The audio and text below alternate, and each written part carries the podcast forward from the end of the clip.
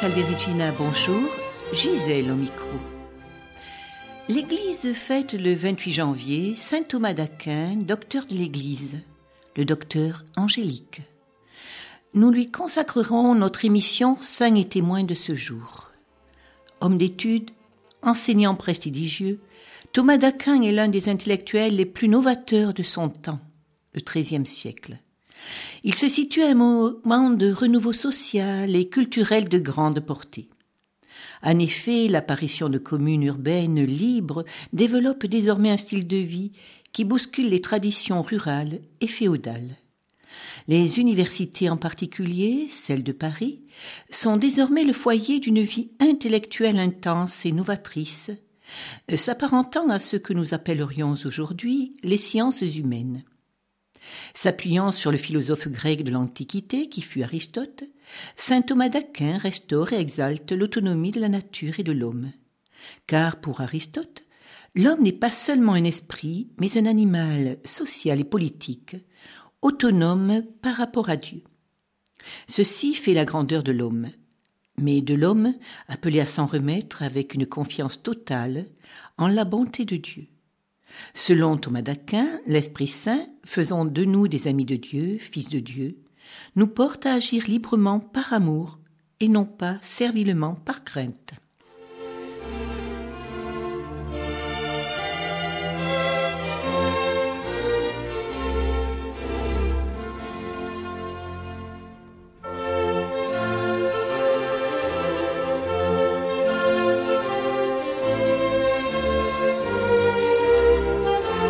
La vaste région que l'on nomme en Italie Terra di Lavoro fait partie de l'ancienne Capardie. Et la ville de Naples était au XIIIe siècle la ville principale de cette contrée, constituée en grande partie de plaines fertiles et fort bien cultivées. Au nord-ouest de la petite et très ancienne cité d'Aquino, un lieu assez rocheux, se trouve le château forteresse de Rocacera. C'est là, dans la famille du puissant comte Landolfo d'Aquin et de son épouse la très noblesse comtesse Théodora di Teano, issue des princes normands, que naquit euh, vers 1225 le petit Thomas. Le bébé était en fort bonne santé, robuste, mais étrangement silencieux, peu vagissant, peu babillant. L'enfant se révéla particulièrement doux, paisible, méditatif, est toujours très remarquablement silencieux, réfléchi, mesuré, pourtant sans timidité.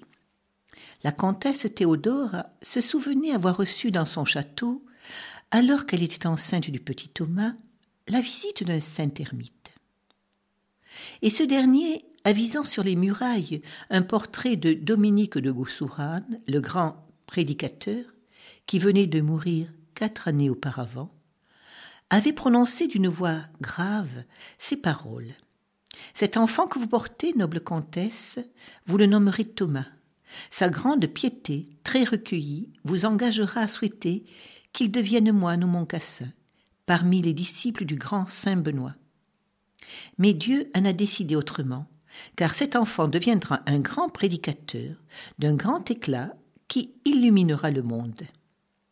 Très impressionné par cette prédiction, la comtesse Théodora très souvent méditait ces paroles et s'en inquiétait aussi.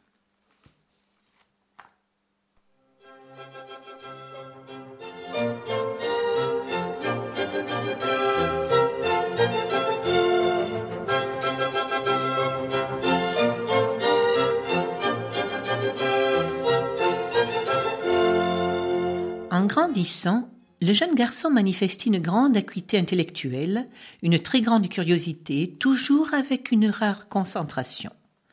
On passa qu'il fallait lui procurer un précepteur d'une très haute qualité, ou qu'on ne pouvait trouver mieux que de s'adresser au père abbé du Bon Cassin, considéré comme aussi savant que saint. Du reste, apparenté à la famille d'Aquin. Thomas avait alors cinq ans quand il fut ainsi confié au père Sénébaldo.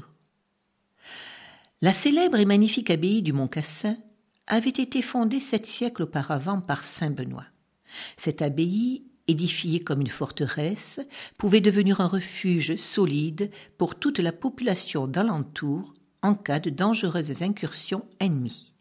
C'était là où Montcassin qu'était né l'ordre prestigieux des bénédictines. Au moment où le jeune Thomas y entra, ce monastère avait une abondante et somptueuse bibliothèque de manuscrits. Le père Sénébaldo s'occupa lui-même de l'éducation et de la formation de Thomas, qui se montra aussitôt disciple extrêmement attentif et réfléchi. Thomas ne parle qu'avec mesure et retenue. Il aime le silence et la solitude. Il aborde avec sérieux les problèmes philosophiques, théologiques, linguistiques, historiques, au long de cinq années qu'il passera au monastère du Mont Cassin.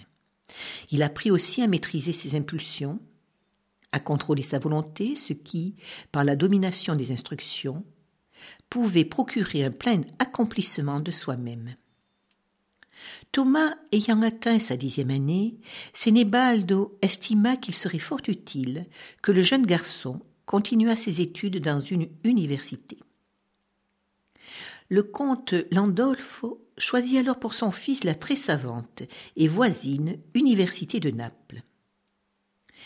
Mais avant d'y entrer, Thomas resta quelques mois avec sa famille dans le château de Loreto où elle se trouvait alors. Thomas étonna son entourage en s'intéressant fort particulièrement à la population la plus pauvre, la plus démunie des bas quartiers de la cité de Loreto. Il aimait passer de longs moments à converser avec les indigents et les malheureux, à leur parler avec douceur, en leur apportant des victuailles et des vêtements. La générosité de Thomas lui faisait piller sans beaucoup de retenue les réserves alimentaires des cuisines du château, si bien que l'intendant, très courroucé, s'en plaignit au comte d'Aquin. Et celui-ci, heureux de constater la grande générosité de son fils, lui demanda de moins prendre sur les réserves de l'intendance et d'avoir davantage recours à l'escarcelle paternelle pour distribuer sequin et ducat.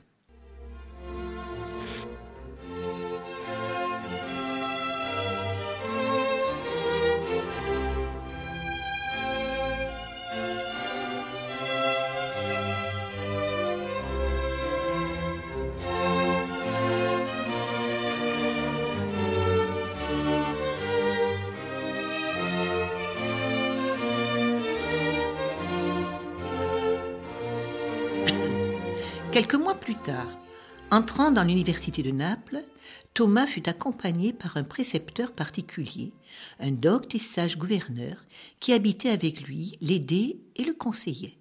Ce précepteur était aussi très pieux et il sut éloigner Thomas des étudiants de l'université, souvent libertins, sinon dévergondés. Thomas prenait aussi appui sur sa grande dévotion envers la Vierge Marie pour se préserver des tentations d'une vie licencieuse. Son sérieux dans le travail ne se démentit jamais, son comportement constant restait fait de réserve et de discrétion. Derrière cet effacement humble, ses maîtres décelaient l'un après l'autre ses qualités et son brio exceptionnel. Alors qu'il sortait à peine de l'adolescence, Thomas s'interrogeait sur la perspective, pour lui, d'une existence tout entière donnée à la découverte de la vérité divine, si lumineuse qu'il commençait à entrevoir. Il commençait à discerner en lui un réel et vif attrait pour une vie consacrée à Dieu et non point aux jouissances, ni à la considération sociale, ni à la puissance, ni à la richesse. Il ressentait aussi une attirance toute particulière pour cet ordre très récent des dominicains, voué à l'apostolat en mettant au service de cette mission toutes les ressources de la parole et de l'intelligence. Souvent, Thomas allait se recueillir dans la chapelle des dominicains à Naples. Le prieur du monastère se rendit vite compte de la vigueur et de l'authenticité de cette vocation. Dès que les études de Thomas furent terminées, il accepta de se revêtir de l'habit blanc des dominicains. Mais c'est alors que les choses se compliquèrent pour Thomas. Le comte Landolfo d'Aquin était mort depuis quelque temps déjà. Et la comtesse Théodora, qui fondait sur son fils chéri des espérances peu compatibles avec la pauvreté des dominicains, un ordre mendiant la comtesse Théodora fut très douloureusement affectée de l'entrée de son fils dans la famille de Saint Dominique. Son dépit l'amena bientôt à réagir. Elle envoya des plaintes écrites à diverses autorités, qu'elle espérait susceptibles de faire annuler la décision de son fils, qu'elle disait avoir été influencée, subornée, sans avoir agi librement. Elle écrivit aussi au pape, au maître général de l'ordre des dominicains, au prieur du couvent de Naples. Les réponses affirmèrent que Thomas avait agi tout à fait librement, de son plein gré, en parfaite clairvoyance et parfait équilibre. Alors, la pauvre Théodora vint au couvent de Naples, tout éplorée et suppliante. Mais Thomas n'était plus là, car, sachant que sa mère arrivait, il avait préféré, plutôt que de lui montrer d'emblée une trop grande fermeté, il avait préféré s'éloigner. Il était parti pour le couvent Sainte-Sabine de Rome, espérant sur le recul du temps pour apaiser et éclairer sa mère.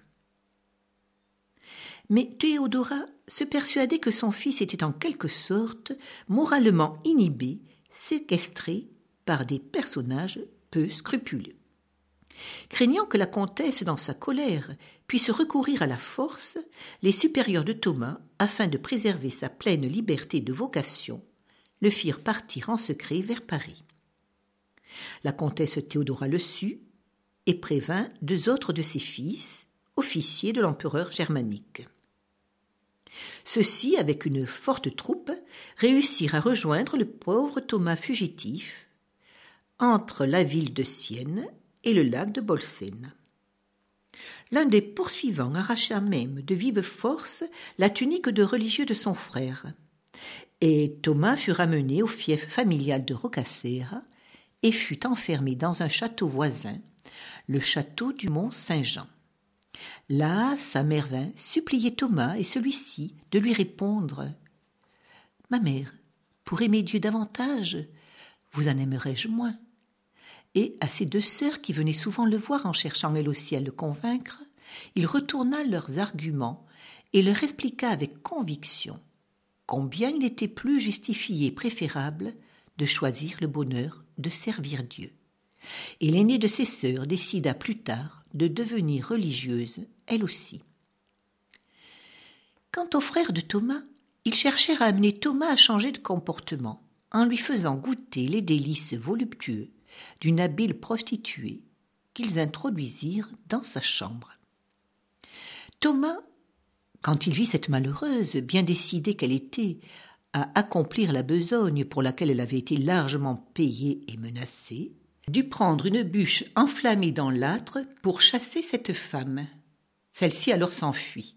Puis Thomas dessina avec ce tison enflammé une croix sur le mur.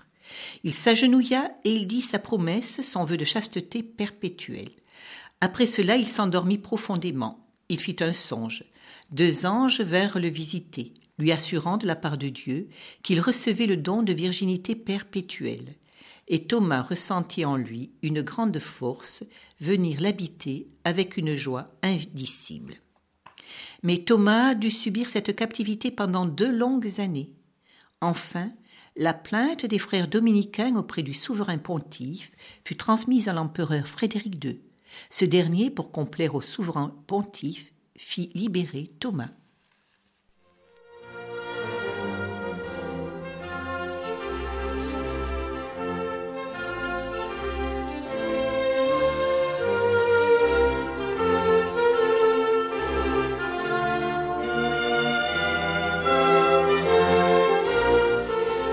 À Naples, Thomas y prononça aussitôt ses vœux religieux définitifs. Il avait vingt ans. Quelques mois après, fin 1245, il partit à pied vers Paris puis continua vers Cologne. Là, il retrouva un grand et célèbre théologien qui y professait, Albert de Bolstad, dominicain lui aussi. Maître Albert reconnut vite en Thomas une exceptionnelle capacité d'attention et de concentration. Les condisciples de Thomas se moquèrent quelque peu de son mutisme, de son goût du silence, si bien qu'ils l'appelèrent le bœuf muet croyant qu'il avait un esprit lent et lourd. Mais un jour, maître Albert trouva parmi les travaux de ses élèves un exposé par écrit d'explications théologiques sur un point considéré comme très obscur. Maître Albert, intéressé par ces interprétations, fit venir l'auteur de cet exposé, c'était Thomas, et il lui fit préparer pour le lendemain une étude destinée aux autres étudiants. Cette analyse fut éblouissante de profondeur et de clarté. Tous étaient en admiration, et maître Albert s'exclama Soyez sûr que les mugissements de celui que vous appelez le bœuf muet s'étendront sur tout l'univers. Thomas écoutait ces compliments avec, comme toujours, beaucoup de simplicité modeste. Un peu plus tard, maître Albert vint à Paris avec Thomas. Ils allèrent au couvent dominicain de la rue Saint-Jacques. Les Parisiens appelaient familièrement les dominicains de ce couvent, d'où partaient beaucoup de pèlerins vers Saint-Jacques de Compostelle en Espagne, sous le nom de Jacobin. Thomas se lia à Paris d'amitié avec un franciscain nommé Bonaventure. Bonaventure était de la même trempe que Thomas, en fait de sainteté, de piété, de finesse et de pénétrations intellectuelles, quoique de tempéraments différents, l'un très méditatif, l'autre plein d'exubérance.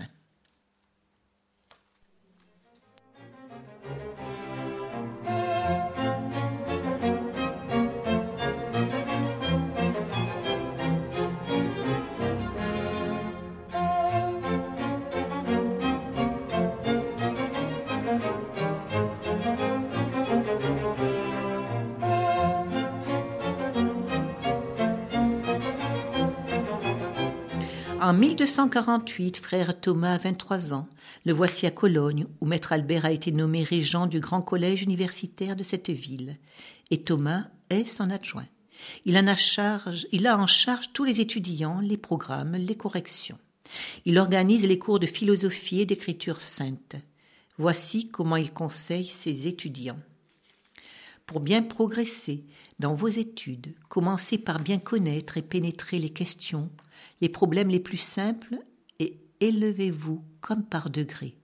La connaissance des vérités les plus simples vous conduira insensiblement à la connaissance des vérités les plus profondes. Fuyez les conversations inutiles.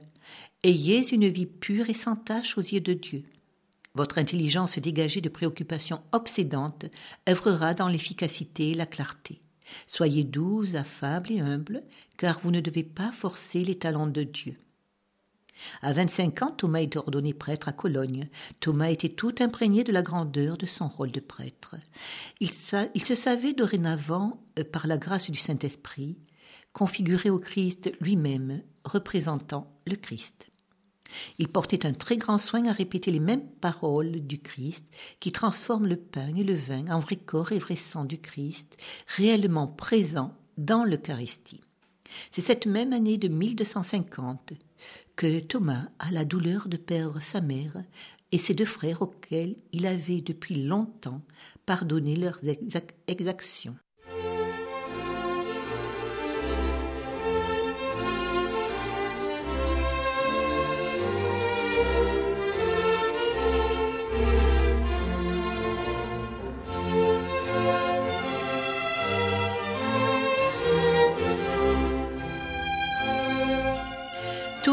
Est le contemporain d'un renouveau évangélique et d'un renouveau social, culturel, intellectuel.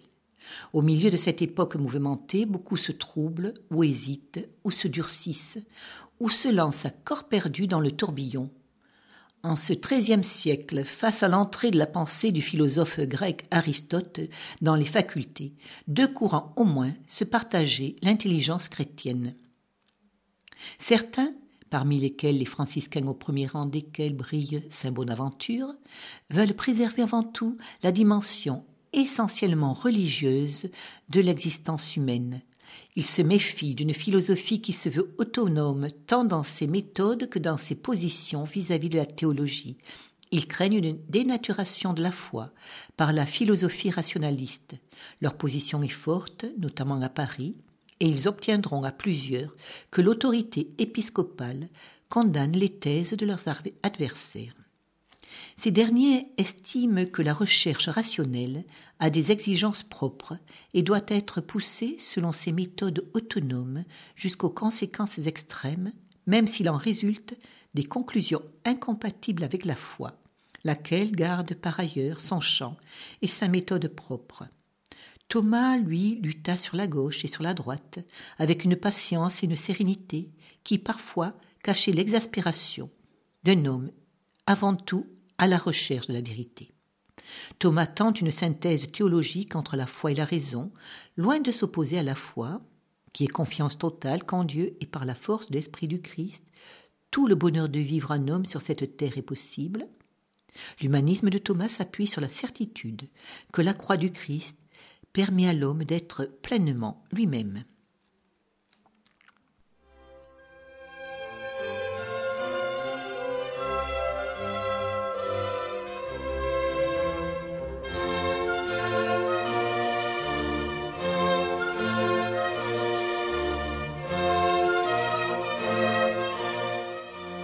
Thomas écrit aussi un exposé sur la Sainte Eucharistie. Et c'est alors qu'il venait de terminer cet ouvrage qu'une vision mystique l'inonda de bonheur, et il attendit le Seigneur Jésus lui dire Thomas, tu as bien parlé de moi. Et cet instant de réconfort inoubliable, toujours présent dans sa mémoire, l'emplissait de reconnaissance et d'amour. La réputation de science et de piété de Thomas était telle que le roi Louis le faisait appeler à son Louvre et lui demandait conseil non seulement sur des affaires religieuses, mais sur d'importantes affaires de l'État. Et puis voici qu'en 1261, Thomas est appelé à quitter Paris car le pape Clément IV, euh, français d'origine, désirait s'attacher le saint dominicain à la cour de Viterbe où il résidait. Il devint donc conseiller théologique du pape quatre années durant. Pendant ces quatre années, Thomas refusa toutes les dignités ecclésiastiques qu'on lui offrait, voulant simplement rester le petit frère Thomas. À la demande du pape, euh, Thomas composa, avec le concours de son ami le séraphique frère Bonaventure, l'office du Saint-Sacrement, un chef-d'œuvre de lumineuse beauté qui emplit le pape d'admiration. Et puis Thomas entreprit de composer son immense et majestueuse somme théologique. Ce furent huit années de travail intense au cours desquelles Thomas fut soutenu par de multiples extases et ravissements.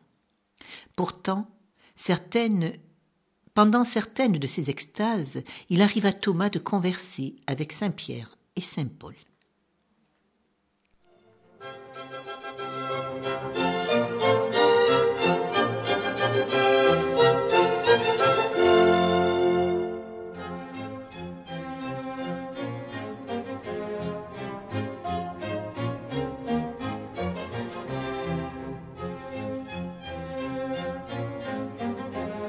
Le 6 décembre 1273, Thomas avait 48 ans. À la suite d'une très longue extase, il cessa curieusement d'écrire. Une voix était venue du crucifix devant laquelle il priait. Thomas, tu as bien écrit de moi. Quelle récompense veux-tu? Et Thomas répondit Seigneur, nul autre que vous-même. Quelque temps plus tard, Thomas fut saisi par une fièvre tenace. Il voulut revoir la terre de sa naissance, Aquin. Puis il se rendit à l'abbaye cistercienne de Fosanova, car il sentait ses forces décliner. Enfin, doux, humble, reconnaissant, au matin du 7 mars 1274, il reçut une dernière fois la très sainte Eucharistie. Et ce fut la grande rencontre. À la même heure, à Cologne, son professeur en théologie, le grand maître Albert, âgé de 80 ans, s'interrompit et dit avec émotion Thomas, lumière de l'Église, ça n'est allé. Chers amis auditeurs, nous terminons cette émission par cette prière de saint Thomas d'Aquin. Créateur ineffable, vous êtes la vraie source de la lumière et de la sagesse.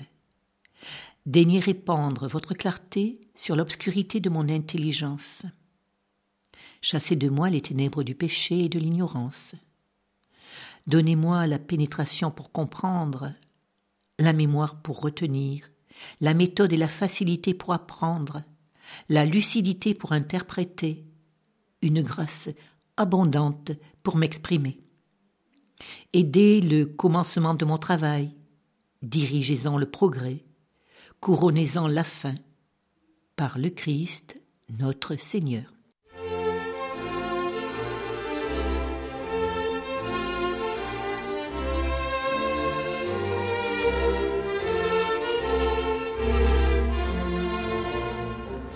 Chers amis auditeurs, je vous laisse à l'écoute de votre radio chrétienne, Radio Salve Regina. Je vous dis au revoir et à très bientôt.